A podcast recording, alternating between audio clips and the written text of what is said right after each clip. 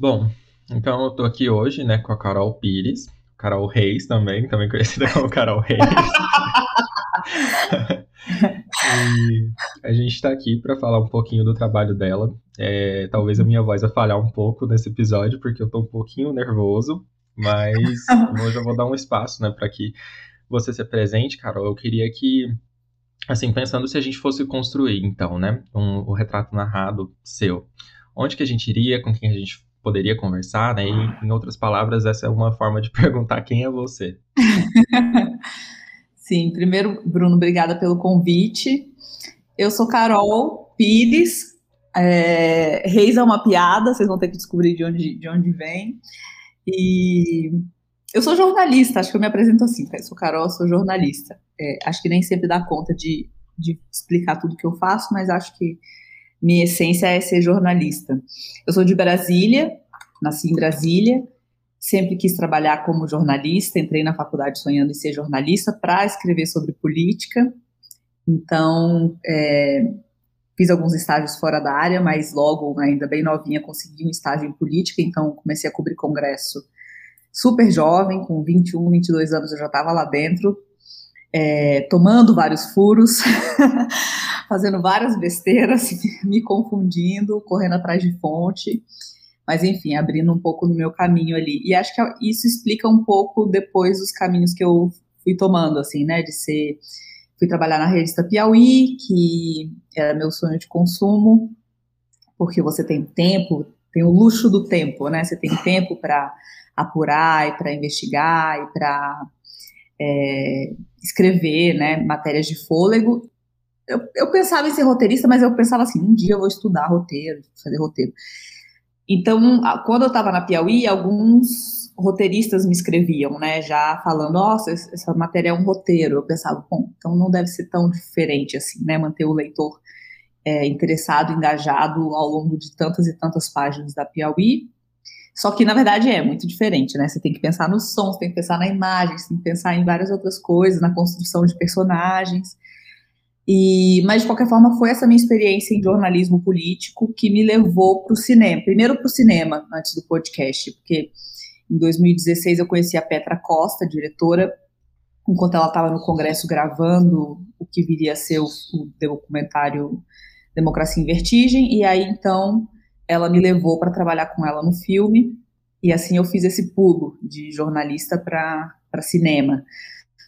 Aí tem uma coisa legal, que é no cinema você trabalha super em equipe, né? No jornalismo é você e seu editor. E no cinema tem uma equipe enorme, então o que você não sabe fazer, alguém sabe. Então um pouco você vai aprendendo com aquela turma toda e tal. E depois que eu fiz Democracia em Vertigem, eu decidi fazer um podcast, que é o Retrato Narrado, que acho que foi assim que você me conheceu, e por isso estamos aqui. Então, essa sou eu.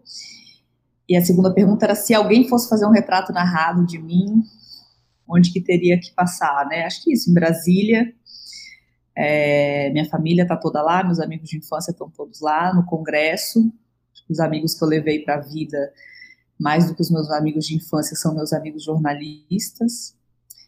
Eu morei em Buenos Aires, foi um tempo legal. Eu estudei em Nova York, foi um, um tempo que eu tenho saudade até hoje. Teria que passar por lá para conhecer meus amigos do mestrado. É, fiz muito amigos para a vida lá. Depois eu voltei para o Brasil. Morei em São Paulo, morei em Brasília de novo. Depois eu morei no Rio, que foi quando eu fiz o, Demo, o Democracia começou a ser feito lá. É, trabalhei no Greg News e depois eu vim para São Paulo e aqui estou. Então, teria, o roteiro seria esse. Assim, a, a, a escaleta da produção é essa. Tem que passar por esses lugares um pouco para conhecer quem eu conheci e o que, que eu fiz em cada lugar. Ah, sim. Não, entendi. É uma jornada e tanto, né? Porque é, eu acho que da mesma forma, assim, como você constrói no retrato narrado, uh, você passa por vários lugares, né? E ali você faz essa, essa jornada também. Eu acho que isso ajuda muito a gente a entender quem é a pessoa, né? Isso vem muito da, da, da sua formação, né? no caso, com os cursos que você já fez, assim, de perfil, de construção de perfil, né? É, é assim, sobre Sim. isso. E, e como é que é, assim, uh, para você? Tipo, o jornalismo sempre foi é, aquilo que você queria fazer? Era sempre o que você imaginava? E, e trabalhar assim com roteiros foi uma mudança muito diferente? Foi, foi uma mudança, desculpa, é muito, assim, sei lá, desafiadora? É, sim, eu sempre quis ser jornalista. Eu já queria ser jornalista desde antes de saber o, o que que um jornalista faz. Assim, eu acho que eu, eu gostava de escrever quando eu era pequena. Eu gostava de escrever, sei lá, uns poeminhas que eu abandonei isso há muito tempo na minha vida. Que bom, porque eu sempre fui uma, uma péssima poeta. Nunca aprendi a escrever, nunca aprendi a sair desses clichês, mas eu gostava muito de escrever. E na minha adolescência eu gostava muito de chegar em casa e escrever crônicas sobre o, dia que eu tinha tido com os meus amigos. Então eu escrevi umas crônicas sobre, sobre minhas amigas, sobre situações que a gente tinha passado, sobre coisas engraçadas. Eu ia escrevendo essas crônicas. E acho que foi a primeira vez que eu olhava para aquilo ali e pensava assim, hum, não tá tão ruim, sabe? Tem, tem sua graça. Assim. Eu tenho alguns amigos, eu não tenho mais nenhum desses textos, eu tenho alguns amigos que ainda têm alguns guardados, porque eu dava para as pessoas depois de escrever. É, então, não sei, acho que foi ficando. Fui, fui, entendendo que isso que eu gostava de fazer se encaixava no jornalismo, assim. É, podia ter se encaixado na literatura, não lembro por que eu pensei em jornalismo.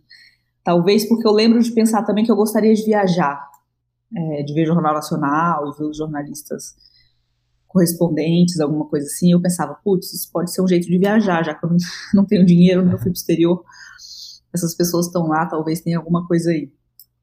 E o roteiro, não, quando eu comecei, quando eu comecei a trabalhar como jornalista, eu comecei a trabalhar no Congresso, cobrindo aquele dia a dia, né, o hard news que a gente fala, o batidão, e foi ficando muito claro para mim de que aquilo era legal, eu gostava de fazer, eu gostava de política, eu acho um universo muito rico, é, e você nunca está entediado e você tem sempre personagens novos na política para entender e para de novo né, colocar dentro de um mapa mental de quem é quem, quem se relaciona com quem, quem acredita no quê. E principalmente no Brasil. E acho que é... sim. E ali acho que foi ficando claro para mim de que só aquilo não não estava me preenchendo assim. Então foi quando eu comecei a frilar para Piauí, comecei a frilar para Rolling Stone, que foi uma revista que foi lançada no ano que eu comecei a trabalhar no Congresso. E aí eu tinha um ex-professor que tinha escrito um freela, e aí eu pedi indicação para ele, bem cara dura mesmo, assim, super jovem, experiência nenhuma, mas eu ia lá na cara dura oferecer. E acho que foi funcionando porque já no Congresso eu tinha essa coisa de prestar atenção nos detalhes que não eram notícia, mas que eu ficava muito animada de descobrir aqueles detalhes. Porque eu acho que eu tinha aquele deslumbramento jovem de estar ali no Congresso, né, tão jovem entrevistando senadores, ministros, indo em coletiva do presidente, e aí eu prestava atenção no entorno e pensava assim, gente, se as pessoas soubessem como a salsicha é feita, né, o, o que que tá por trás, as amizades, as piadas entre os adversários, não sei o que lá, isso me chamava muita atenção. E aí, nessa, na Piauí e na Rolling Stone, eu conseguia um pouco desaguar essas coisas. É, e aí, então, eu fui morar um tempo fora. Quando eu voltei, eu, eu voltei fixa na Piauí.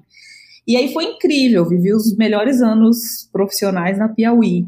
Mas acho que também já no final eu estava pensando que aquilo também não estava dando conta de preencher tudo que eu tinha vontade de fazer. Porque eu tinha vontade, claro, de estar tá escrevendo reportagem de política, mas eu comecei a ter vontade também de aprender a escrever, acho que meio que pensar histórias, acho que foi isso, assim, foi o um momento chave em que eu pensei que escrever, só escrever não era o que eu queria, eu queria saber contar histórias em todos os formatos, assim.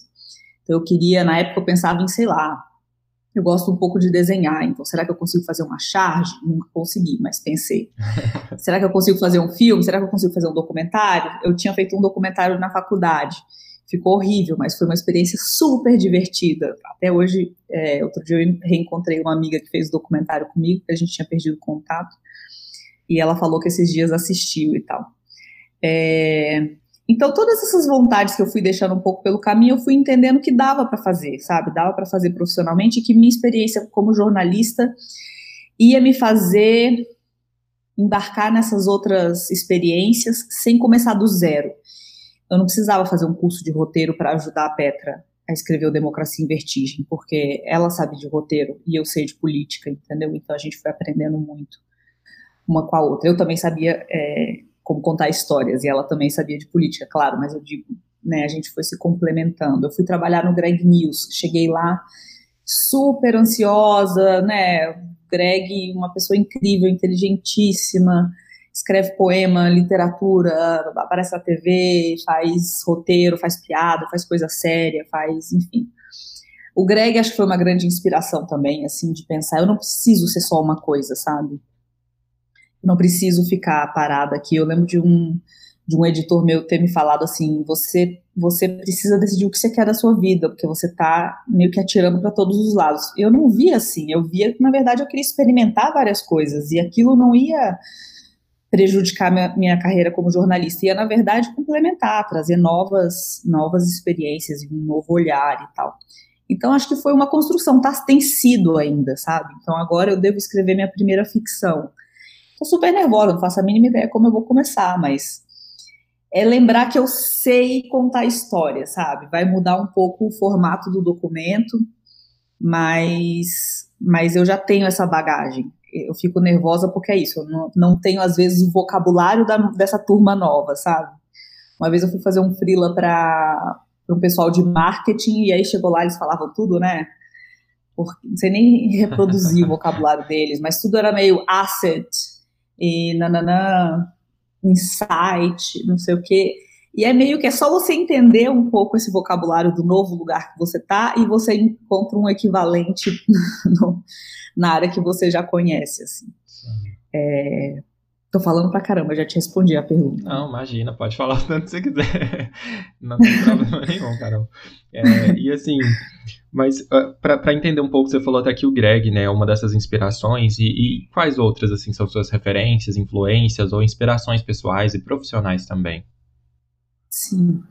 Acho que a minha grande musa no jornalismo é uma jornalista mexicana chamada Alma Guillermo Prieto, Alma, né, se eu fosse pronunciar como é o nome dela mesmo, que ela é uma jornalista mexicana, ela, ela era bailarina, ela, a formação original dela é de bailarina, ela foi dar aula de balé em Cuba, se apaixonou loucamente por Cuba e escreveu um livro sobre Cuba e percebeu que queria ser jornalista.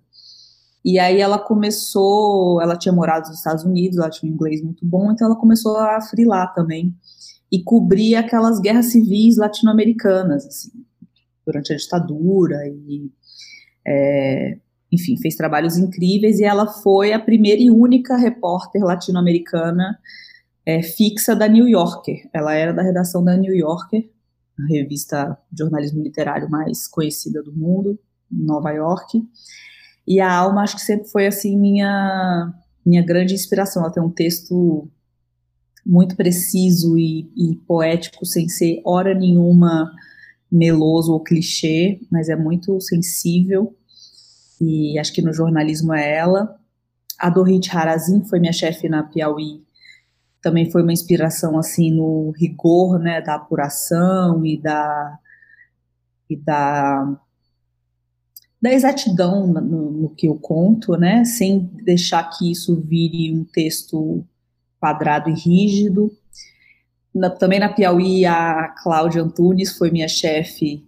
É, ela foi. Quando eu fui para os Estados Unidos estudar, eu fui estudar América Latina, eu não, estu, não estudei jornalismo.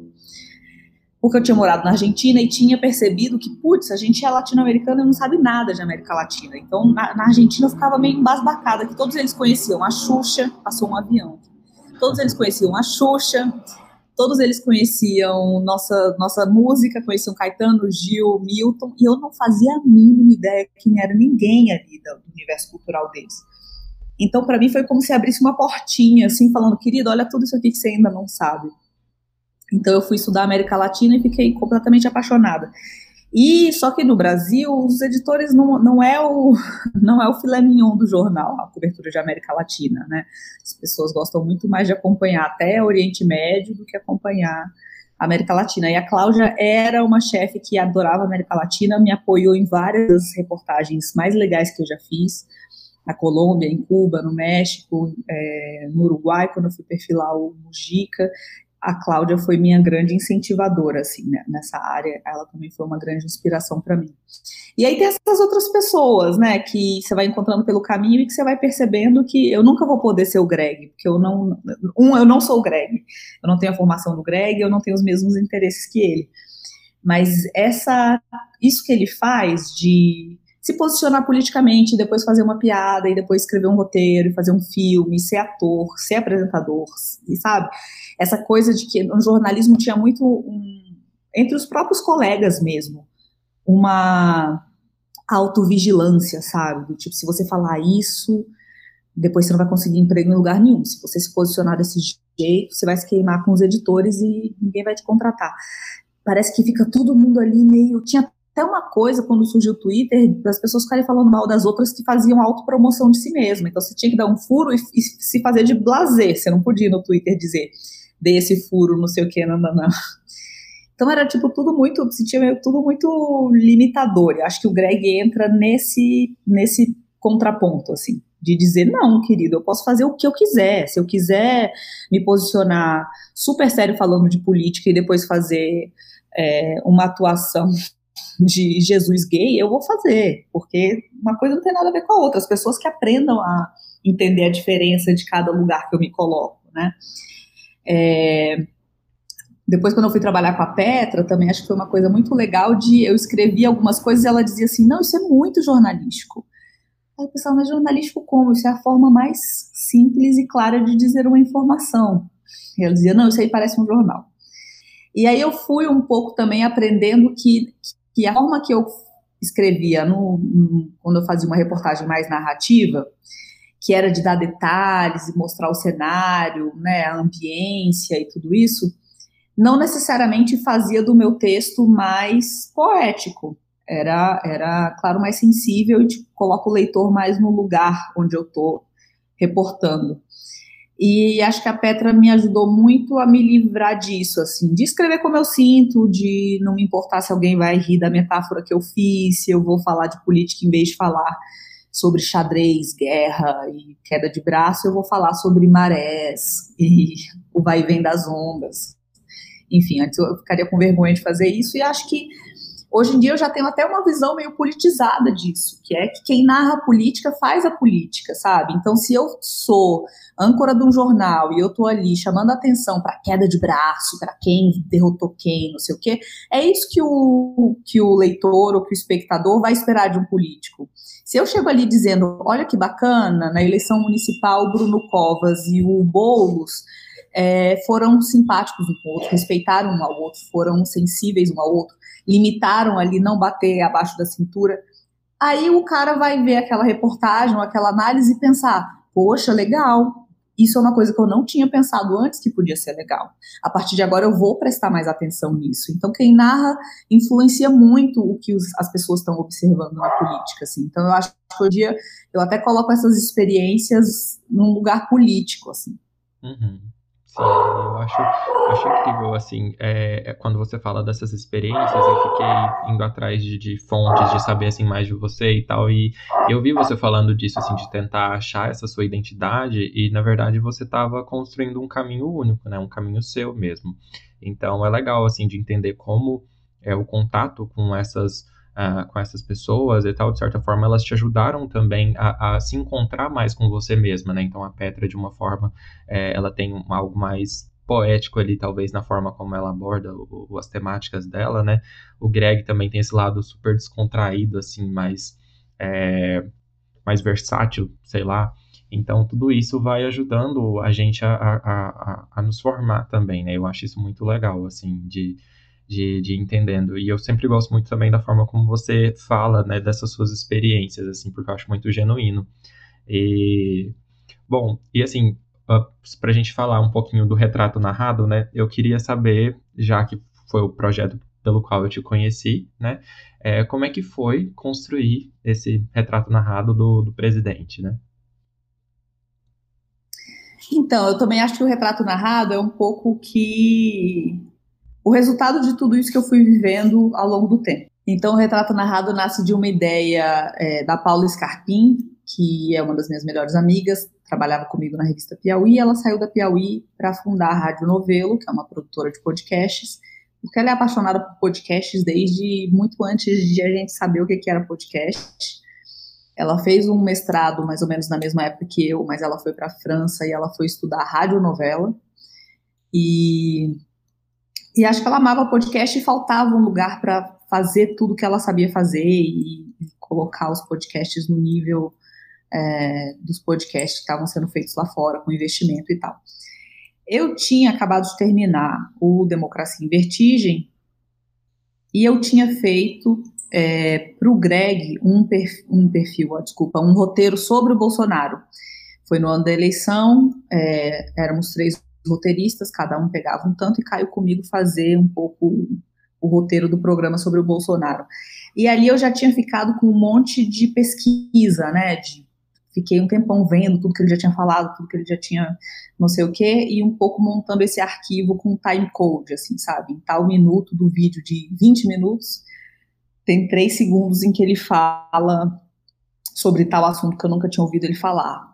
Então, num, num áudio do Bolsonaro, numa entrevista para é, para Record, que são aquelas reportagens imensas, né, que passam meia hora anunciando o que vai ter na reportagem para depois começar a reportagem tinha um segundinho do assunto e tal. Eu fui um pouco montando esses time codes para fazer o Greg. Daí, quando chegou na eleição, eu tinha um, aquele material e eu fiquei um pouco. Nessa época, meu Twitter tinha ali uns seguidores, talvez uns 7 mil, da época da Piauí, que eu tinha feito a cobertura do impeachment, e eu comecei ali a fazer.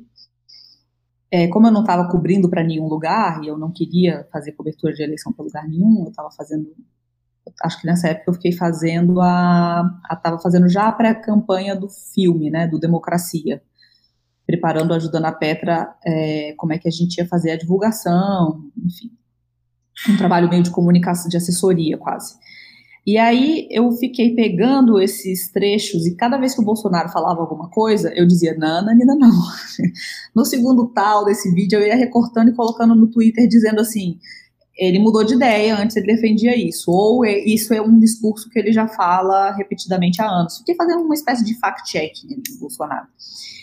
É, eu consegui, sei lá, multiplicar meu Twitter por 10 em número de seguidores, assim, só fazendo um pouco isso. E acho que acabei ficando também muito com a cabeça no Bolsonaro, né, de como, na verdade, os perfis que estavam saindo é, sobre ele na imprensa e é, o que a gente sabia do Bolsonaro estava incompleto. E acho que eu assim, depois da posse, eu fui cobrir a posse é, com um jornalista, o John Lee Anderson, que é da New Yorker, que veio fazer uma reportagem sobre o Bolsonaro me contratou para ser fixer dele, né, marcar as entrevistas, ir nas entrevistas com ele, fazer a tradução, um pouco e assessorar ele nisso tudo. O John é um, um grande amigo de muitos anos. Eu voltei para casa pensando assim, como é que eu acompanho política há tanto tempo, tão de perto, tão de dentro, conheço os atores políticos, tenho esse acesso privilegiado a entender a análise deles, conheço o Bolsonaro há 10 anos e não estou entendendo nada. Não estou entendendo nada, não entendi o que aconteceu. Assim, continua, continuava me sentindo um, é, um pouco tonta, assim. É, é, sei, eu parti desse lugar, né, do tipo, se nem eu estou entendendo, quem é que está entendendo? Não achando que sou um pouco prepotente, mas eu digo, se eu que, que sou jornalista, né, não estou entendendo, é, como é que as pessoas que não são jornalistas e trabalham com outras coisas têm a cabeça ocupada com mil assuntos e tiram um tempinho do dia para acompanhar a política, elas não estão entendendo, provavelmente, né. Então, acho que surge disso, na mesma época a Paulinha é, cria a Rádio Novelo, e aí ela foi falar, apresenta um projeto para gente, você fazer um podcast sobre o Bolsonaro. Aí foi isso, e assim surgiu um pouco o retrato narrado. E aí vem essa coisa, né, de eu gostar de política, então era sobre o Bolsonaro, eu gostar de jornalismo mais narrativo, então um pouco ser treinada para observar os detalhes, observar o que, que a pessoa é através do que ela faz, não através do que ela diz. E um pouco da experiência do Democracia em Vertigem, que era pensar não só né, no que a pessoa diz e e depois escrever uma reportagem. Na reportagem, se a pessoa fala gaguejando e fala confuso, eu consigo colocar na minha própria voz e deixo para mostrar uma aspa em que ela falou algo mais é, legível. no filme, às vezes você tem um áudio maravilhoso, é, um texto maravilhoso, mas a imagem está horrível, então você não, aquilo não te serve. E, e no podcast tinha isso, assim, de estar tá prestando atenção no que a pessoa estava falando e se ela estava falando de um jeito que depois ia ficar bom, porque a gente costuma falar abrindo parênteses, né? Abrindo hiperlinks, depois voltando, mas depois isso no rádio fica super confuso. Então, um pouco de saber fazer perguntas mais diretas. E uma coisa que foi super legal que foi aprender a fazer perguntas mais óbvias, porque acho que eu estava acostumada a sempre chegar na entrevista com teses, teorias, bastidores e não sei o quê. E no podcast você tem que aprender a dizer, né? Quem, quem é, qual é o seu nome? Você pode me dizer onde a gente está? Você pode descrever aqui essa sala? É, coisas assim. Eu, quando a gente entrevistou o Bolsonaro para Democracia em Vertigem, eu e a Petra fizemos um caderno quase de perguntas para levar. E enquanto eu estava lá fazendo essas perguntas super, sei lá, engenhosas, que, que eu estava tentando, na verdade, desvendar o futuro político e tentar fazer uma análise de conjuntura, a Petra fazia umas perguntas assim. E para o senhor, explica para mim o que é direita e o que é esquerda. E eu ficava, meu Deus, a gente está perdendo tempo e diária e não sei o quê. E de, as perguntas eram maravilhosas, assim, as perguntas, as boas perguntas foram as dela, não as minhas. Porque as perguntas dela traziam respostas perenes, que vão sobreviver ao tempo, que não tem a ver com a conjuntura, que não tem a ver com aquele momento, que revelam quem ele é, o que ele pensa, sabe? E, enfim, e isso eu levei um pouco para o podcast também. Foi bom poder fazer essas perguntas mais diretas, e hoje em dia eu fico pensando assim, quando eu for fazer de novo uma reportagem, se eu vou ter coragem de chegar com essas perguntas, porque o jornalista fica com vergonha da fonte te achar meio idiota, né? Você não chega para entrevistar um, um, senador e fala o que é direita, o que é esquerda. Mas, enfim, surgem, surgem respostas legais disso. Não, mas eu acho que eh, essas perguntas, assim, realmente elas são aquelas, por ser mais óbvias, né? Às vezes são da onde saem as melhores informações, assim, justamente sobre a pessoa e tal. E, e eu acho que é, isso vem muito do, do, do, de algo que você muitas vezes é, se preocupa, que é olhar os detalhes, né? Então, você já disse algumas vezes assim que você olha para detalhes que às vezes as pessoas não percebem. E aí eu acho que uh, juntar isso, né, com olhar para aquilo que talvez é mais óbvio também, gera uma informação muito rica de, de algo que às vezes a gente não pensou. E, e isso às vezes mostra também né, a, a, o embasamento que aquela pessoa tem para estar tá falando daquele assunto, né? Porque às vezes, se a pessoa não sabe o básico, o mínimo, né? Como é que a gente vai esperar que ela vai, vai uh, ter respostas, sei lá, coerentes para perguntas mais complexas? E a gente sabe que o presidente geralmente não tem, né? Uh, não, e até de. Porque, assim, quando você pergunta uma coisa assim, você não quer, na verdade, entender de fato o que significa, né? Você quer entender o que, que aquela pessoa entende por aquilo. E aí você acaba revelando formação é, que a pessoa teve na escola, ou de um fato que aconteceu na vida dela, que fez ela pensar aquilo, né? Ou pelo absurdo, não ter nada a ver a resposta da pessoa ser completamente descabida, e você começa a entender que a pessoa acha que todo jornalista é de esquerda, sabe? Que não tem a ver com, com de verdade posicionamento político, tem a ver, vira uma palavra que quer colocar um monte de coisa no mesmo balaio, assim, é revelador de quem a pessoa é. Sim, eu, eu acho que até esse, é, eu me identifico nesse sentido com, assim, de, algum, de alguma forma, né, com a, a, sua profissão enquanto jornalista, né, porque sendo psicólogo, muitas vezes a gente faz essas perguntas, assim, gente, o nosso trabalho é, é, fazer perguntas, e às vezes perguntas que vão ajudar a gente a entender a pessoa realmente, né, entender o que, que ela está passando e tal. Ah, então, eu acho muito interessante esse olhar assim que você traz. E, e, quando a gente fala, né? Você falou que um dos objetivos, até no, no, no primeiro episódio, você fala que um dos objetivos era tentar entender o que estava acontecendo. E eu acho maravilhoso que vem aquela sequência de áudios, assim, de várias, várias pessoas, né, várias personalidades falando coisas que, pelo amor de Deus. E aí, tipo assim, você considera ter, ter feito algum sentido da, da realidade? Eu, assim, da minha perspectiva, acho que sim, mas eu quero saber de você. Ficou mais coerente o Brasil? É, não exatamente, mas assim. É, acho que no começo, quando o Bolsonaro assumiu, eu fiquei muito ansiosa como jornalista, de pensar assim: como é que eu vou me aproximar dessas pessoas para continuar entendendo o que, que o governo está fazendo? É, e a imagem que eu tinha dessas pessoas, de muitos dos deputados e aliados do Bolsonaro, eram de pessoas completamente raivosas e fora de si, porque eu conhecia apenas pelo YouTube, fazendo vídeos indignados e invadindo escola, expondo professores, não sei o que lá. Eu imaginava que eu ia sentar numa mesa chamar para tomar um café, chamar para tomar um café é uma coisa muito comum no jornalismo, porque você consegue tirar a pessoa um pouco do ambiente de trabalho, porque se eu chego hoje no Congresso peço para falar com um deputado de última hora, ele vai me receber no gabinete, vai estar super ocupado, porque ele tem, além do trabalho do dia dele, ficam aparecendo prefeitos, vereadores não que não se anunciam antes para tentar falar com o cara. Então ele te coloca ali numa frestinha de um tempo com o outro e, na verdade, ele sim quer te ajudar, mas quer que na verdade você vá embora rápido também. Quando você pede para tomar um café, pressupõe que você vai acordar mais cedo, você vai realmente tomar um café com o cara, às vezes nem mesmo no gabinete, né? Você vai numa padaria, num café perto Brasília é um pouco tudo perto.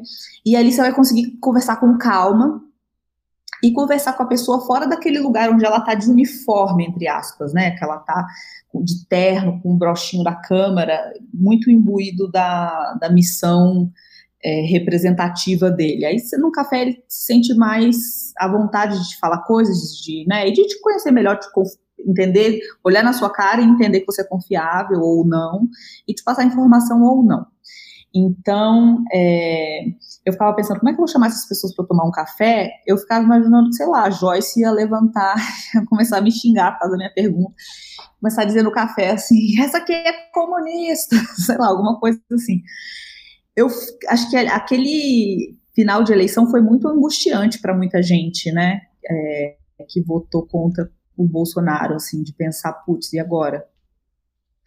E o podcast me ajudou muito a, no final, é, entender que não era um bicho de sete cabeças, assim, sabe? Eles não, não são um bicho papão, assim. Tem muito de um personagem uhum. nas redes sociais que não se, é, não se confirma pessoalmente.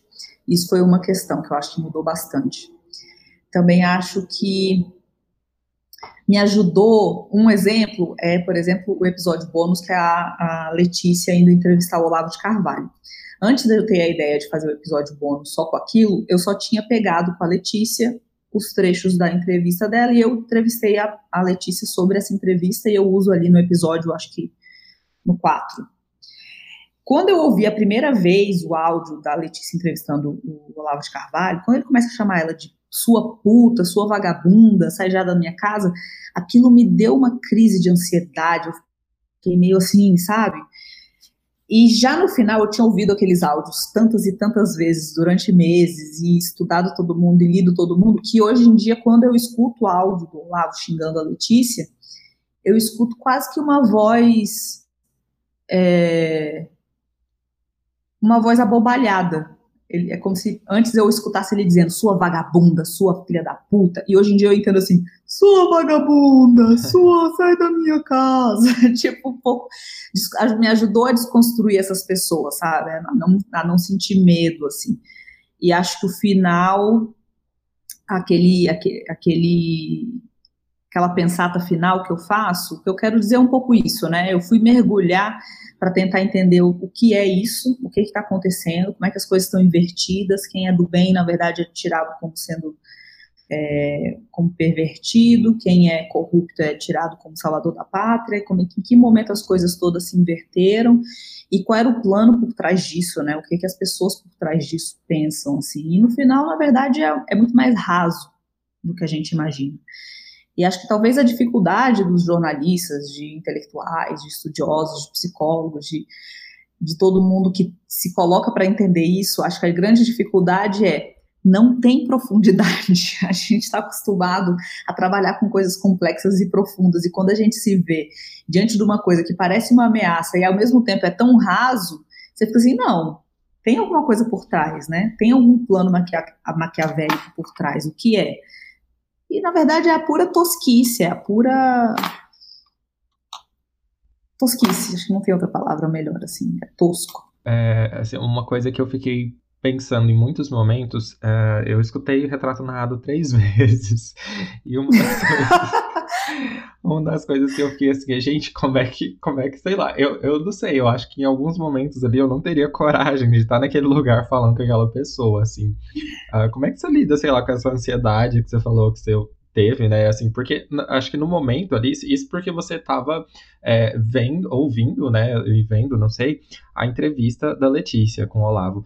E assim, quando você tá lá na hora, como é que é? Porque eu imagino assim, assim, por mais que está diante daquelas pessoas, você passa a entender que são, são pessoas normais e tal, mas uh, quando tem essa hostilidade, né, assim, você é, fica nervosa, o que que acontece? Como é que você se controla? Não, eu sou super cagona e eu sou super, eu tenho, eu sou muito ansiosa. Eu acho até que o retrato narrado tem um pouco assim, eu eu cheguei a pensar em algum momento da apuração se eu ia chamar um, um psicólogo, um psicanalista para analisar o Bolsonaro. E aí eu não quis não quis entrar por aí porque eu achei que podia soar como achismo, né? Que eu podia ter escolhido alguém a dedo que pensasse como eu e tal, não quis, achei que não, não cabia. Mas eu faço análise há muitos anos e eu amo é, estudar sobre o assunto. Então, em alguns momentos, eu acho que alguns detalhes ali são naturais para alguém que gosta de análise, né, do comportamento e análise, e autoanálise, autoconhecimento, que são esses momentos em que eu vou um pouco contar quem é o pai, quem é a família, desse irmão que fala igual, é, questões assim mais até que eu coloco ali, né? Ele estava vivendo naquela, naquela cidade onde ele não era um quilombola nem um indígena, que é a cidade onde ele cresceu é cercada de territórios demarcados, e ao mesmo tempo ele não era o cara rico, ele não era da família Rubens Paiva. Então ele era um branco do olho claro nesse limbo, né? E eu não estou falando isso para passar pano, para dizer, olha, então é justificável. É um pouco para mostrar, gente, existem essas pessoas, tá? Elas são fruto desse lugar, isso significa que a gente tem que ter pena delas, ou que o que elas fazem depois com a vida é justificável? Não, eu só estou mostrando que esse lugar existe, que a gente tem que lembrar disso. E isso revela que existem muitos Bolsonaros pelo Brasil, entendeu? É, uma vez eu fui fazer uma matéria sobre a época, a revista Época me pautou para fazer uma reportagem sobre o maior acampamento do MTST na América Latina, que era ali em São Bernardo. E Bem atrás do acampamento, era, eles ocuparam um terreno imenso, que devia milhões e milhões e milhões de reais em IPTU, não tinha plano de construir nada ali, ou seja, você está somando com o governo num terreno que não tem função, enquanto as pessoas estavam ali sem casa, e eles ocuparam aquele lugar.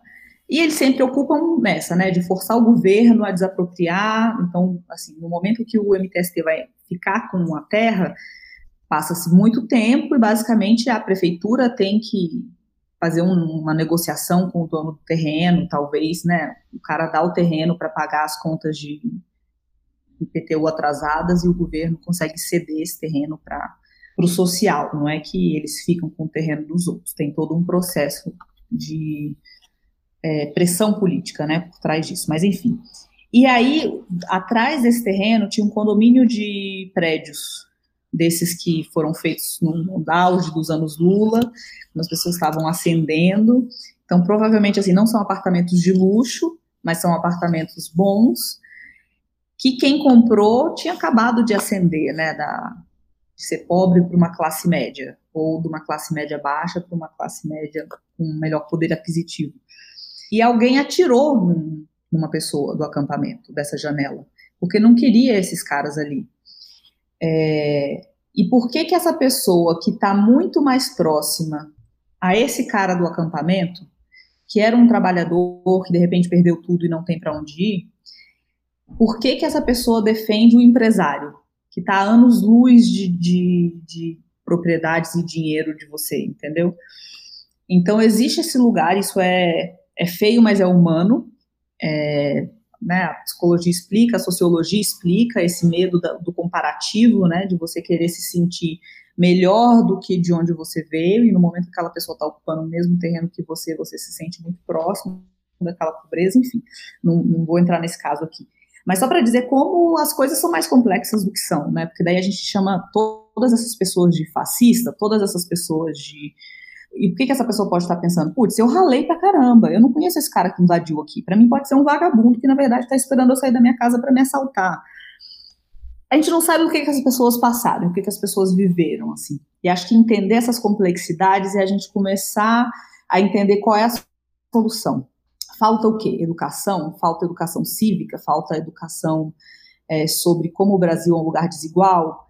É, o que que a gente, quais são os debates que estão faltando, né, para a gente começar a sanar esses ressentimentos, para essas pessoas não acharem que o Bolsonaro, que é um fruto de uma doença política, é, é, para elas não pensarem que ele é a solução, ele não é a solução, mas elas por alguma razão pensam. E muitas muitas se sentem como ele, né? Muitas não sabem nada de política foram levadas para esse mundo político durante a Lava Jato. A Lava Jato foi um fenômeno não só jurídico, político, mas também cultural.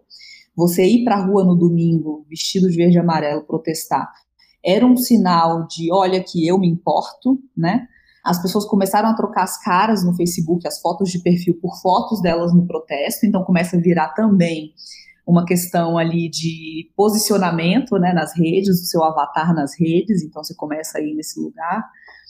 É, já estou começando a quase me perder da, minha resposta, mas assim é isso, assim, é tudo muito mais complexo do que a gente do que a gente vê de cara. Então existem muitas pessoas que é, ah, o que eu queria dizer com essa coisa do avatar é que as pessoas foram levadas a elas foram quase que obrigadas a ter um posicionamento político sem terem passado por todas as etapas, né, do aprendizado político, da educação política. E por isso elas cometem erros. E por isso elas acham legal quando elas começam a acompanhar, não entendem nada, acham que tudo é uma cachorrada, que todo mundo tá errado, e aí chega alguém xingando e desabafando, como o Bolsonaro, e pensa, ah, é isso aí que eu penso. Porque, na verdade, a pessoa está sendo obrigada a tomar partido de uma coisa que ela não entende, que ela não, não entende. Então é mais fácil você se, se identificar com o indignado, porque isso vai chegar lá e vai fazer, vai acontecer e pôr o pau na mesa. Sim. Então é um pouco isso, assim, o podcast também me fez é, o que eu mostro, eu não digo isso em momento nenhum, mas eu espero que as pessoas tenham entendido, né, de que muitas pessoas que não são fascistas, que não são, que não têm pulsão de morte como ele, que não defende que todo mundo morra de Covid, mas tem muita gente que pensa como ele em muitos outros aspectos, né, e acaba fechando os olhos para o que a gente acha mais importante para essas pessoas o mais importante são outras coisas. Uhum, sim. E, e assim, e teve algo que você, sei lá, que te deixou surpresa em todo esse processo de apuração, de reportagem, assim, algo que você achou inesperado descobrir? Eu, acho, eu fiquei, achei muito legal a parte de Eldorado, quando eu entendo essa coisa do Lamarck, quando sendo muito né, importante na formação dele pouco tempo antes, já no finalzinho do Democracia, a Lilia Schwartz lançou um livro sobre o autoritarismo. E lá ela usa essa frase assim, né? É a história, não, acho que nem é no livro, é numa entrevista que ela deu sobre o livro. Ela fala: a história é feita de preocupações do presente, no sentido de que quem escreve a história é sempre alguém no futuro dessa história, né? E ela decide investigar essa história porque alguma questão presente está pedindo que esse passado se investigue. Então, a gente não tem livros de história sobre todas as questões importantes do mundo, a gente tem livros de história sobre questões que, naquele momento, eram importantes. E a passagem do Lamarck por Eldorado nunca foi uma, nunca foi o mais importante na história sobre o Lamarck, né? E aí, de repente, quando você entende que a guerra, assim, lá no alto, né? A Guerra Fria, que é, gerou todos esses, esses, golpes militares na América Latina, que no Brasil gerou um golpe militar também, que gerou essa minoria de esquerda, é, de esquerda armada, que era muito minoritária, mas que chamou muita atenção. Esse exército brasileiro que nunca tinha ido para uma guerra, não estava acostumado com treinamento de guerrilha, não sabia como caçar guerrilheiros, tomou vários bailes passa por uma cidade microscópica, perdida, sabe, do, da agenda nacional. É, um, um, pessoal que estava ali plantando banana, de repente vê chegar tanque, bomba, tiro, metralhadora, fuzil. E, e tem um garoto numa escola que ouve aquilo e se alista no exército e entendeu? Vai para o exército, é, vira um insubordinado também, porque às vezes ele flerta com o militarismo, às vezes ele flerta com o Lamarca, né, com um dissidente. É, isso influenciou o presidente da República de hoje. Então, eu lembrei muito da frase da Lília, né, que é, é como a história do Lamarca hoje em dia tem uma importância muito maior do que já tinha, quando você pensa que uma passagem fortuita dele por aquela cidade formou o pensamento do presidente da República. Eu achei isso. Isso foi uma coisa que eu gostei muito, assim, de ter frisado no podcast. Uhum. Agora, de descobrir alguma coisa incrível sobre ele, não. Eu acho que o Bolsonaro é super coerente. Ele é a mesma pessoa desde sempre. Ele é hoje o que ele sempre foi.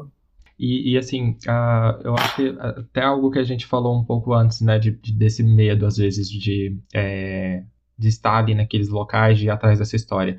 Mas em algum momento também fazendo o retrato, você se sentiu ameaçada de alguma forma? Porque, eh, eh, primeiro, assim, só para contextualizar, eu acho assim, tem hora que eu fico chocada de pensar que você estava né, em toda essa tour, em todas essas viagens, grávida, né?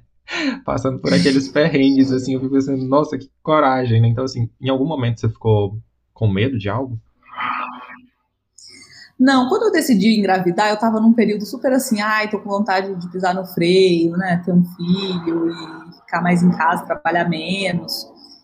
E aí eu engravidei, Bruno me deu um, um raio hormonal. Eu sempre falo raio hormonal, porque parece que assim, não, na verdade, preciso fazer e preciso correr preciso propor e fazer mais uma coisa, mais uma coisa. Fiquei muito nessa. Então eu comecei as viagens muito animada logo já na primeira viagem eu percebi que a animação só durou no caminho enquanto eu estava sentada, assim, no minuto que eu tive que andar pela cidade procurando as pessoas, eu fui ficando muito cansada. Eu e o Gustavo Zisman, que é o, foi o técnico de som que viajou comigo, que é outro mago do som, filósofo, filósofo do som, eu pedia para ele para a gente parar a cada esquina, ou para tomar uma água, ou para comer um picolé. A gente podia montar um almanac de melhores picolés do Vale do Ribeiro, assim. Eu tava com muito calor e muito cansada. Mas teve aquele momento que eu também falo no primeiro episódio, quando eu chego na casa do irmão do Bolsonaro, é, eu já tinha lido que ele tinha chamado a polícia para um jornalista, né? Tem uma, uma delegacia bem em frente à casa dele. Então ele só atravessou a rua, que é uma rua de uma pista só, bateu na porta, chamou a polícia pro cara. Então eu já cheguei lá super ansiosa. Eu, tô, eu sou sempre ansiosa, tá? Qualquer pessoa que eu vou entrevistar, mesmo que seja alguém que eu já entrevistei antes, mesmo que seja alguém que eu conheço, eu fico super ansiosa. Então eu já fui chegando lá ansiosa e na hora que eu vi que ele ficou nervoso, mas olhou para minha barriga, olhou para a cara do Gustavo, que é mais baixo que eu e tava com um chapéu de palha, inclusive. Ele olhou para aquela dupla, ele deve ter pensado assim, né? Eles parecem qualquer coisa, menos uma dupla de jornalistas investigativos. E aí ele me fala, né? Olha, eu chamaria a polícia, já chamei outras vezes, mas como a senhora está grávida, eu vou pedir respeitosamente que você por favor, saia. Eu acho que naquele momento eu fiquei me sentindo assim, que, que a Eva ali na minha barriga era um escudo contra todo o mal, sabe? E isso foi se provando ao longo da reportagem, porque as pessoas te oferecem cadeira, né? Pedem, levantam. Acho que eu fiquei com aquela aura que toda grávida tem, né? Uma aura meio santificada, assim. Então eu me senti protegida pela minha própria gravidez. Eu brinco hoje em dia que eu queria ter uma barriga falsa no armário toda vez que eu vou entrevistar as pessoas, porque elas ficam muito mais abertas e, e simpáticas, assim. É, não, acho que isso, hora nenhuma não. Acho que essa vez de Eldorado é uma cidade muito pacata. Eu cheguei, claro, pensando, ai meu Deus, vamos dizer para o Bolsonaro que eu estou aqui, pode dar algum problema e tal. Mas as pessoas eram muito simpáticas, muito tranquilas, muito solícitas, muito engraçadas, vinham fazer piada, perguntar o que, era aquilo, que o equipamento do Gustavo de gravação tem como se fosse uma coisa de cinema, tem aquele boom, tem uma mesa de controles que ele vai numa mochila pendurado na frente, tal, só não tem a câmera. E eu tava com um microfone e tal, então as pessoas iam perguntar tipo, o que, que é isso que não tem câmera, né? E não, e aí depois as outras coisas eram ambientes muito controlados, né? Então eu estava no estúdio, a pessoa ia gravar comigo no estúdio, ou eu fui para academias militares, que são lugares, né, super rígidos e controlados e com enfim, você tem que combinar antes de ir, tudo muito organizado, você tem que pedir autorização para você ir num quartel, você pede autorização para o alto comando do, exército, né, para você estar tá ali. Então, tipo, tinha meu rastro, meu, não achava que ia acontecer qualquer coisa assim. E no congresso é meu ambiente, né, tô super acostumada a falar com gente no congresso, levar patada, levar não e bola para frente, tento o outro, assim. A sorte do congresso é que tem 513 caras, se um não quer falar, homens e mulheres, claro, falei caras assim como gíria, mas se um não quer falar, você fala com o outro. Entendi. É, eu acho assim, eu acho que eu ficava muito pensando assim que quando a gente vai atrás, parece que é quase como se estivesse indo atrás, sabe?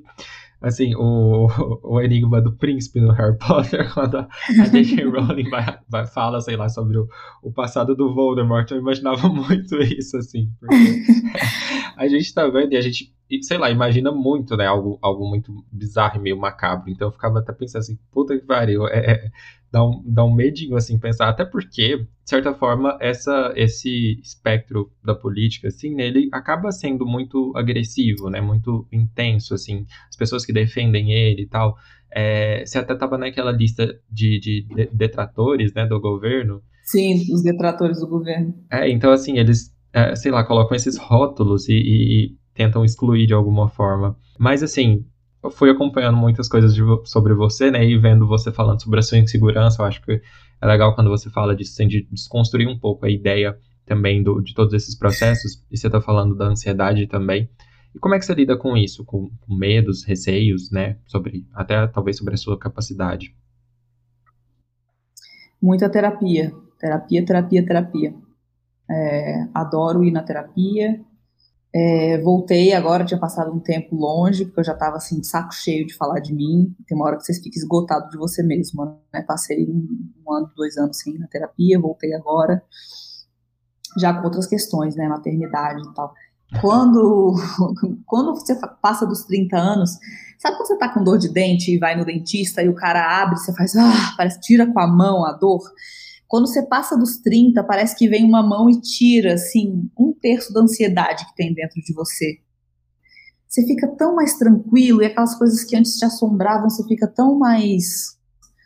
Ai, por que, que eu sofri tanto a minha vida, assim, sabe? Nossa, os 20 anos são tenebrosos. Eu tava sempre pipocando, nervosa, com ansiedade de o que que pensavam de mim, o que que eu pensava de mim, o que que eu queria fazer, o que que eu deveria fazer.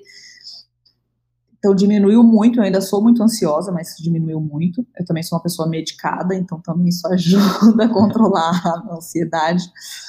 E depois que eu tive a Eva também, porque é tão corrido, é tão exaustivo, que eu não tenho tempo de procrastinar. É tipo assim, ela dormiu, é agora ou nunca, sabe? Vai uma hora de foco aqui para terminar uma coisa. Então, acho que isso, isso também me ajudou bastante, assim. Eu, esses dias uma amiga estava dizendo assim, que fez 40 agora e ela tá pensando, meu Deus, que idade maravilhosa, é a melhor idade, assim. E eu fiquei pensando, hum, envelhecer não é, não é a pior coisa, né? É, é diferente. Claro, óbvio, obviamente não é, a, não é a pior coisa. Deixa eu, me, deixa eu refazer minha frase. É porque antes a, a envelhecer, para mim, era quase que todo aniversário eu pensava, putz, já fiz tal idade, ainda não fiz aquilo que eu queria, ainda não escrevi um livro, ainda não sei o que. Era quase que, em vez de festejar que eu estava viva mais um ano, era um o meu relógio tic-tac correndo, dizendo, sabe, você é uma bosta, você ainda não fez nada de interessante, não sei o que, nananã. E eu fui mudando essa imagem, né, de que, na verdade, eu não preciso ficar me comparando, não preciso ficar me comparando com ninguém, não preciso ficar me comparando comigo mesma sequer, porque tem você está num ano ruim, não vai rolar mesmo. O importante é você estar tá sempre, acho que é isso, calmo, respirando, cuidando de você mesmo, entendendo seus limites, seus tempos, e se teve um ano perdido, não é um problema. Acho que agora todo mundo com a pandemia foi forçado a entender isso. E, e, eu fui começando a entender esses anos que se passam como menos ansiedade. Então eu sempre fico pensando assim, ai, oba, tomara que esse ano esse ano a mais leve um ano a menos de ansiedade dentro de mim, sabe? Era isso que eu queria dizer com envelhecer não é ruim, que ficou parecendo que eu achava que, que eu era é, preconceituosa. Mas como assim, assim, falando um pouco da construção de roteiros, né? É, tipo, eu, eu acho que tem, sei lá, você fez ali o, o, Democracia em Vertigem, e aí tem o Eleitas, né? E tem o Retrato Narrado. É, é muito uhum. diferente? Como é que funciona a construção de cada um, assim, sei lá, do... Como é que é? Super. Tanto que essa minha carreira de roteirista é recente, né? Então eu sempre penso que quando eu pego um trabalho novo eu não vou dar conta de fazer, porque é completamente diferente do anterior. O Democracia em Vertigem é um filme que fala de política, mas é um filme que fala de política a partir da perspectiva da Petra, que não é a minha perspectiva. Então era muito um lugar também de me tentar me colocar no lugar do outro, né, para ajudar ela a encontrar as melhores palavras, encontrar o que ela queria contar, não sei o quê. Então foi muito um trabalho de jornalismo, roteiro, barra, é, não vou dizer terapeuta, mas de estar tá ali ouvindo ela, né, de ajudar ela a entender a história que ela queria contar. Depois eu fiz o Greg News, que aí foi muito mais fácil, porque era basicamente eu fazer uma grande reportagem e eles têm uma equipe genial de redação que faz o humor. Então você manda aquele texto chatérrimo falando sobre proposta de emenda à Constituição, e aí vem um cara tipo Arnaldo Branco fazendo umas piadas maravilhosas em cima e transformando aquele juridiquês ou aquele politiquês numa metáfora sobre, sobre Game of Thrones divertidíssima que fala exatamente o que eu queria dizer. E faz as pessoas gravarem muito mais, né, o que significa. No Eleitas foi um trabalho, putz, meio hercúleo, assim, porque a Bia de la Costa, que é a diretora, que é quem, quem de onde surgiu o Eleitas, ela tinha já feito, ela é socióloga, ela já tinha feito uma viagem de mais de um ano, ela passou por seis países, gravou mil entrevistas e chegou com aquele material gigantesco e, tipo, me ajuda a montar. Então foi muito de mergulhar nesse material, né, entender tudo que tinha ali e também, de novo, ó, tinha uma equipe incrível, tinha, tinham dois montadores muito proativos, que não ficaram esperando chegar um roteiro mastigadinho, assim, que foram construindo o roteiro comigo. E no retrato narrado, eu já sabia mais ou menos o que eu queria contar, e aí as coisas não foram fazendo sentido, foram fazendo sentido. No projeto inicial, eu queria fazer um episódio só sobre economia e Paulo Guedes, depois eu entendi que isso era sair do, de quem era o Bolsonaro, né, era começar a falar sobre bolsonarismo e não mais sobre o Bolsonaro, então eu cortei fora. E você vai percebendo um pouco que algumas coisas cabem, outras não. Algumas porque não tem como ilustrar, então não tem como contar outras você tem muita coisa para contar e acaba não sendo exatamente quando eu vou contando ali da cidade, né, de Eldorado, e vou levando a pessoa um pouco para conhecer a cidade comigo, é legal, porque você vai conhecendo onde o Bolsonaro cresceu, é, e não é uma coisa que antes você tinha pré-estabelecido, né, de que eu ia gastar tanto tempo narrando a cidade. Acho que é meio que uma construção. E a coisa do rádio, então tinha muito assim, foi um pouco como a, como a do filme. É, eu escrevi o roteiro, Alguém montava, a gente ouvia e ficava muito nítido que algumas coisas que funcionavam no papel não funcionavam quando montava, de ritmo mesmo, de tipo, não cabe falar desse assunto aqui porque a gente fugiu muito tempo da, da coluna vertebral do episódio, saiu, fui muito longe de Eldorado para explicar essa coisa para depois voltar, então não cabe. É, então tem muito essa coisa de um, de um, ritmo que não tem como você pôr no papel, você tem que ouvir para ver se ele funcionou, do respiro, da pausa, da velocidade que você está contando, do tempo que você gasta contando cada coisa e que vai ficando ou pesado ou rápido demais, não dá tempo de, de digerir e tal. Então é muito importante quando volta a montagem aquela montagem bem, né, sem música, sem nada, só para a gente entender e ver que não que não funciona, assim. Então é um roteiro que você precisa desse desse vai e volta, assim, para ele ser feito. Ah, sim, legal. Eu, eu achei muito interessante assim todo o projeto. Eu acho que é, eles, sei lá, acho que é, é, muito interessante a forma como é contada ali, né? E, uh, por exemplo, só uma curiosidade, assim, a parte, tipo, no, no, no, Democracia, de certa forma, tem muito a mão da Petra, né, ali, contando também da, da vivência dela. No Eleitas, é, tem todo aquele aspecto uh, político, assim, de, de, de, várias regiões da América Latina e tal. E no, no, no retrato, é, de certa forma, é mais algo que você foi definindo. Então, essa condução, assim, por onde vai a história, é você que define como roteirista? Não, é muito. O, o Democracia em Vertigem, sim. É, o, desculpa, falei errado. O, o, retrato narrado, sim, é muito meu, né? Mas o democracia, democracia foi uma loucura porque tinha a história que a Petra queria contar, que era um pouco de como a história da família dela, né, foi é, se entrelaçando com essa história do país, em como em alguns momentos todo mundo converge, de repente todo mundo briga, essa família se separa, né, a mãe que cresce naquele ambiente conhece um, um marido que lia Marx e vai com ele para para fazer, para militar, né, para viver com outro nome em outra cidade, enquanto o pai dela era um dos empreiteiros mais ricos do país. É, isso, assim, de ver o nome da empresa da família, que a família já não controla a empresa, mas que o nome da família estava envolvida no mensalão, e o, no mensalão, não, desculpa, no, na Lava Jato, e essa Lava Jato estava derrubando ao mesmo tempo aquele governo que a mãe dela tanto quis é, que fosse eleito, enfim, tinham todas essas questões assim. Mas a gente também tinha a vida acontecendo, né? Porque a gente achava que a gente começou fazendo um filme que era sobre o impeachment.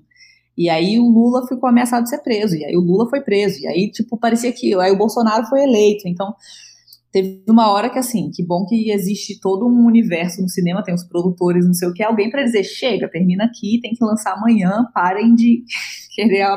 Porque senão a gente estava até hoje, né, reescrevendo o roteiro para ver o que, que, que ia estar tá acontecendo. Então, acho que tinham todos esses fatores para medir, assim, entre o material que a gente tinha, a história que tinha que contar e o momento do Brasil que a gente também não podia lançar uma coisa que ficasse velha ou que não contasse o arco todo.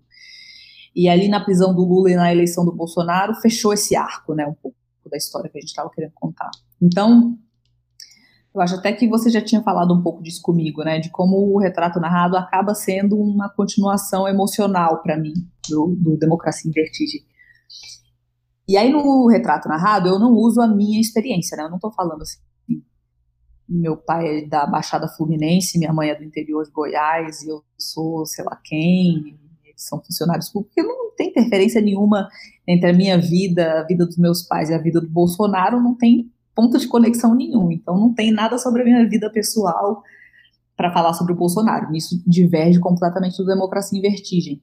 Mas eu me senti mais depois do Democracia, ao fazer o retrato narrado, eu me senti mais confiante em colocar essa carpintaria da reportagem é, em, em, primeiro plano, em dizer, né, tô nessa Kombi, tô aqui fazendo isso, porque, mas eu me coloco só quando a minha presença interfere no resultado. Então, né, o fato de eu estar grávida foi o que fez o Guido falar comigo.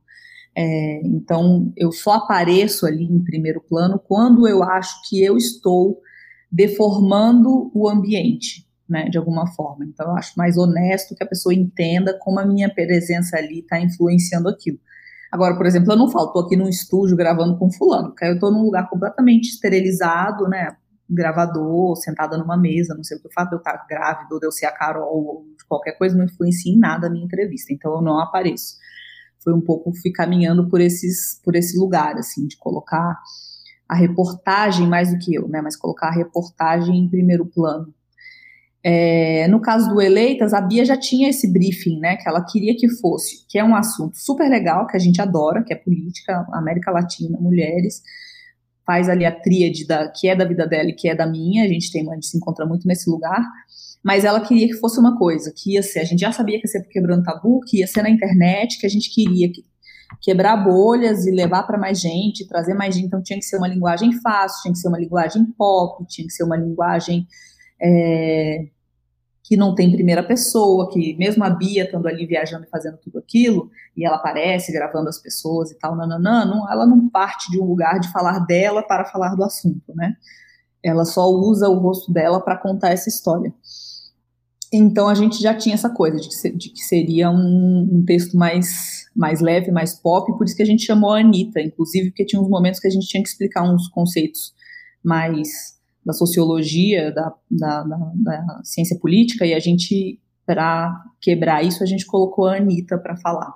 É, foi maravilhoso, então, assim. Ah, desculpa, eu te interrompi, mas eu adorei. Não, não é isso, só para dizer que parte muito do briefing da, do diretor, né? Como Entendi. o retrato narrado é um produto muito meu, mas tem muito das diretoras ali também, da Paula Scarpim, da Flora ah. Thompson DeVoe, de me ajudarem a editar esse texto, de me ajudarem a encontrar esse ritmo, de me orientarem do que estava bom, do que estava ruim, do que, que funcionava. Ah, nossa, eu, assim, você falou, eu só lembrei, mas adoro esses nomes também, assim, quando você fala delas, fico gente, essas, essas mulheres são muito fodas, assim, a parte lá fora. Eu fico, eu fico vendo, assim, acompanhando o trabalho de vocês, admirando.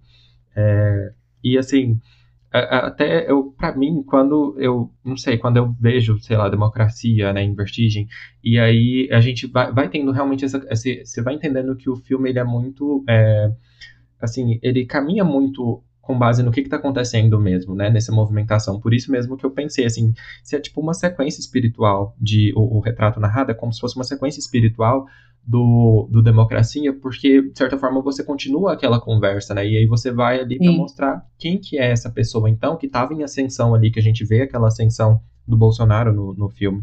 E, e, é interessante também que estava em conexão com o, que, o trabalho que você já estava fazendo, né? Então acho que Sim. esse caminho vai sendo definido aí, né? E, e, e, gera um produto muito bom, assim, muito incrível e, eu acho que muito rico também para a gente, assim, para todo mundo entender.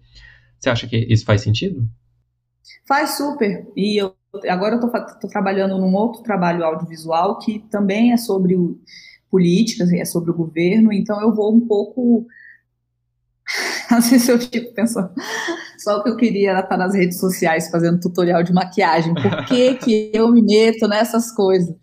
Porque é isso, eu pego um trabalho que já é para falar de outro aspecto, mas que do governo, que de alguma forma né, é, toca no Bolsonaro, e aí eu vou me metendo nesses trabalhos trolhas, que dão um trabalho do caramba, mas que vão contando uma história, né? Que vão um pouco ficando dentro do meu da historinha que eu estou contando desde lá de trás, quando eu ainda estava escrevendo sobre o governo Lula para o Estadão, o governo Dilma para Piauí, impeachment todo para Piauí. Então, um pouco eu vou mudando o meio, mas eu estou contando a mesma história ainda, né? É, eu, mas eu acho isso muito orgânico, assim, é muito legal, porque você vai tendo é, toda uma base também para falar disso que você fala, né? É, é, é, muito importante isso.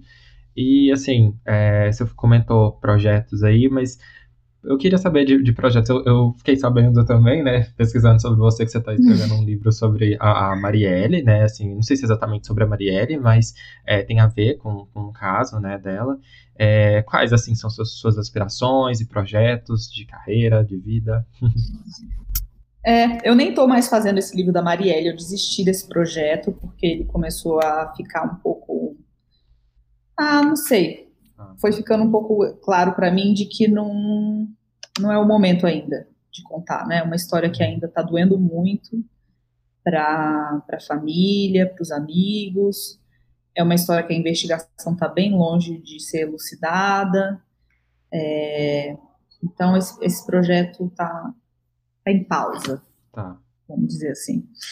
Eu tô, deixa eu ver, o que, que eu posso contar do que, que eu tô fazendo? Não muita coisa, porque nenhum é meu, meu, então eu não posso contar o que, que as pessoas me chamaram para fazer, mas continuo um pouco nessa, nesse lugar, assim, tô pensando no próximo podcast que eu quero fazer, já tenho um pouco da ideia, falta, falta ver é, se eu vou ter tempo de parar tudo que eu tô fazendo agora para fazer só ele, porque vai dar mais trabalho que deu o Bolsonaro. É, Estou escrevendo um livro, também não vou contar sobre o que, sobre o que, que é. Muito misteriosa. É, Estou trabalhando em dois filmes, que eu também não posso contar o que, que é. Não imagina, é tudo cheio de contraste de confidencialidade. E, mas estou pensando agora um pouco em me aventurar por vídeo, assim. Acho que eu queria fazer uns vídeos é, em que eu apareça, em que ah. eu é, vencer essa vergonha, é uma grande vergonha minha, vídeo. É, mas também é só tá, tá, tá, tudo no papel. Mas, enfim, estou aí ainda escrevendo minhas colunas, escrevo para a época, escrevo para o New York Times, comecei a fazer umas análises de América Latina na Folha agora também. Estou sempre, volta e meia, escrevendo alguma coisa. Ah, sim. Não, mas eu acho fantástico, assim, eu tô, assim, animado para o que vier, assim, de você, eu sei que vai ser incrível. Não fala isso que já me dá ansiedade. Eu fico falando, ai meu Deus, por que, que agora tudo que eu fizer tem que ser bom? O Bruno, que trabalha comigo, sempre me manda uns, umas ofertas de trabalho. Eu fico, Bruno, as pessoas estão me interpretando errado. Eu quero receber jabá da, da Lancome, da Gucci. Não, não quero fazer mais um trabalho difícil sobre um assunto complicado. Não, tô brincando, é super o que eu gosto de fazer, mas vai me dando essa ansiedade de que, de que agora eu só posso fazer coisas muito incríveis. A próxima coisa que eu fizer, se for só mais ou menos, tá, vai todo mundo comentar que foi só mais ou menos. Não, mas, mas assim, mas é, é, sei lá, acho que é aquela admiração, né, que, que a gente tem por você também, assim, e, e ah, vezes, obrigada. É, é, às vezes é difícil lidar com, com, com isso mesmo, assim, eu entendo, é, quando você às vezes menciona, né, que é difícil lidar com, com, com, esses elogios e com as pessoas te admirando assim dessa forma, mas é porque você é incrível mesmo. Eu fico, eu até abaixo a cabeça, eu não. eu amo ver as mensagens que as pessoas mandam nas redes sociais, eu leio todas, mas é como se eu lesse e eu paralisasse, assim, eu preciso, tipo, fechar rápido a mensagem, fazer outra coisa, falo, não, depois eu respondo. E quando eu vejo tem um tempão que eu não respondi nada, mas estou lidando com essa, com essa coisa, assim, para ficar menos envergonhada. É como se eu perdesse um vocabulário na hora, eu não sei exatamente o que dizer, porque se eu agradecer, vai parecer que eu estou concordando, e vai parecer que eu me acho, e aí já eu entro numa noia, nada a ver. E em vez de só simplesmente dizer, né, obrigada, obrigada. Mas é isso, obrigada, Bruno. Por nada. Bom, eu queria saber assim, o que você achou dessa nossa conversa, antes da gente passar para a parte final, né? Como é que foi para você? Sim. Não, achei ótimo. É, achei muito legal. Eu sempre gosto de falar desses assuntos. É, que bom que você não ficou tentando me. Quer dizer, você é psicólogo, às vezes você tentou me decifrar através de perguntas que eu nem percebi. Mas... não, adorei, adorei. Ah, que bom. Então agora a gente vai para o unboxing.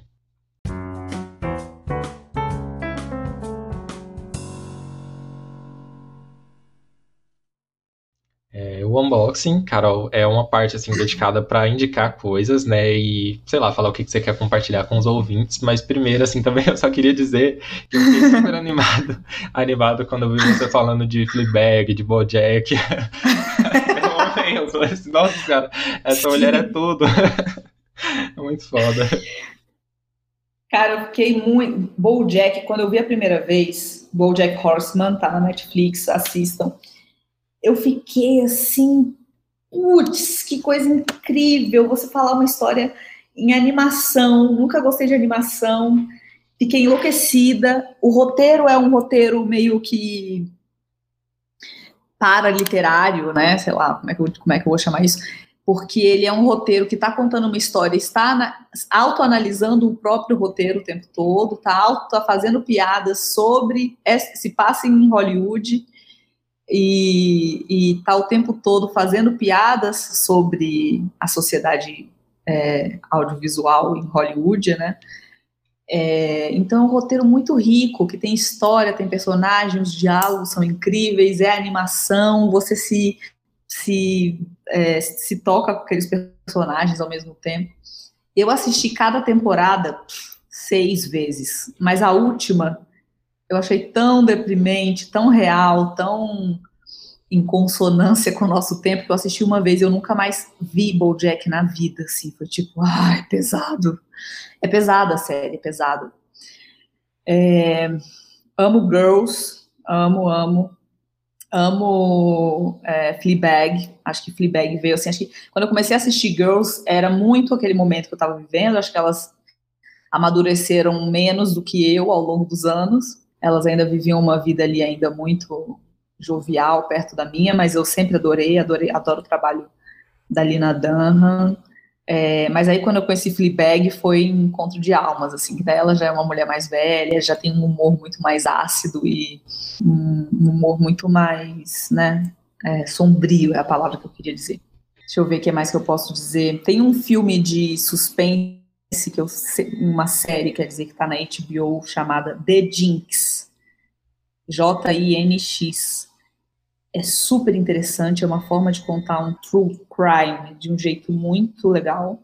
Sempre indico, já não é tão novo assim. Eu tenho visto poucas coisas. Eu, esse ano de pandemia eu tive que ficar, né, cuidando da Eva sozinha. Minha família mora toda em Brasília, não consegui que ninguém viesse para cá para não não colocar minha mãe em risco e tal. Então foi o ano que eu não consegui ver quase nada. Eu tô super atrasada, não vi o do. Quero muito ver o do. É, Farrell versus Allen, né? Que é do. Sobre o Woody Allen. Esse Free Britney, que não se chama assim, é alguma coisa sobre a Britney Spears, tá todo mundo falando que é incrível também, quero ver. essas coisas mais pop, assim, mas que ao mesmo tempo são pesadas, né?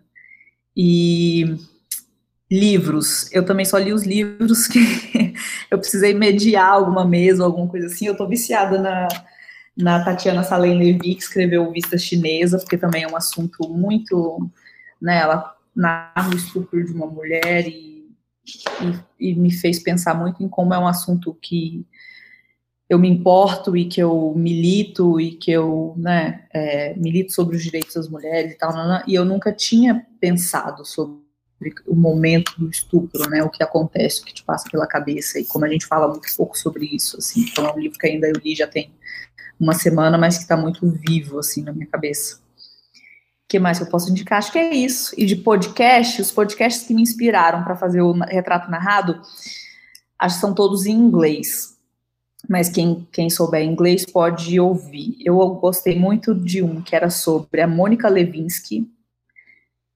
Eu esqueci agora o nome do podcast. É... Eu, eu, também esqueci. Eu, eu, fui acompanhando todos, assim, mas eu esqueci o nome. É... Tem duas temporadas, Slow Burn, é isso. É, um é sobre o Watergate, outro é sobre a Mônica Levinsky. O da Mônica Levinsky eu achei incrível. Os dois são incríveis, na verdade, mas é que o da Mônica Levinsky mudou completamente a ideia que eu tinha sobre o caso e me fez ver como a gente aqui de longe, eu pequena, é, fui comprando essas percepções né, equivocadas da imprensa de lá e como essas coisas marcam a gente. É, amo Serial, que agora já é meio antigo, né?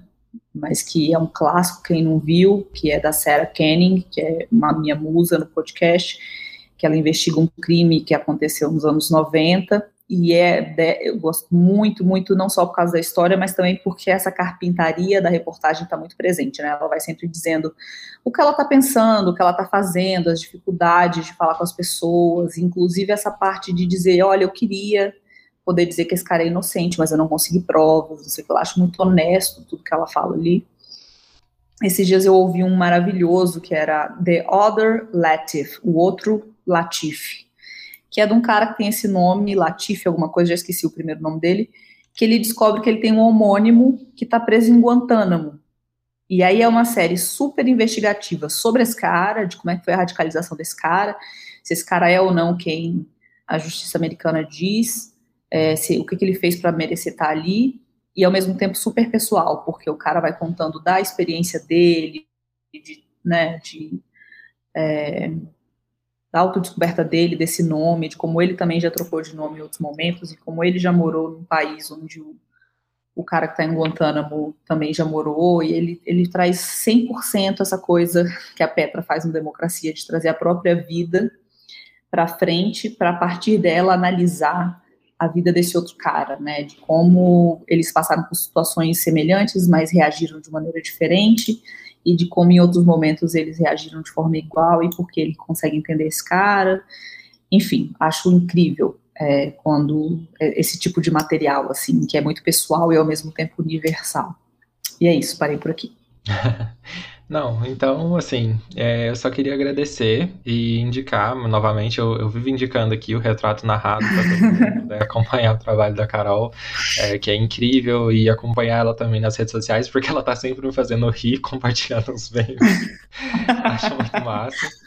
E assim, Carol, é, sério, você tá realizando um sonho, assim, de falar com você e tal, ter esse momento, então. Imagina é só agradecer mesmo pela oportunidade, pelo tempo, pela presença aqui e, assim, por todas as indicações, por tudo que você trouxe. Eu acho que é, significa muito para mim. Obrigado mesmo. Obrigada a você pelo apoio, pela audiência, pelos elogios, por, enfim, por ter me chamado aqui no seu espaço também. Obrigada.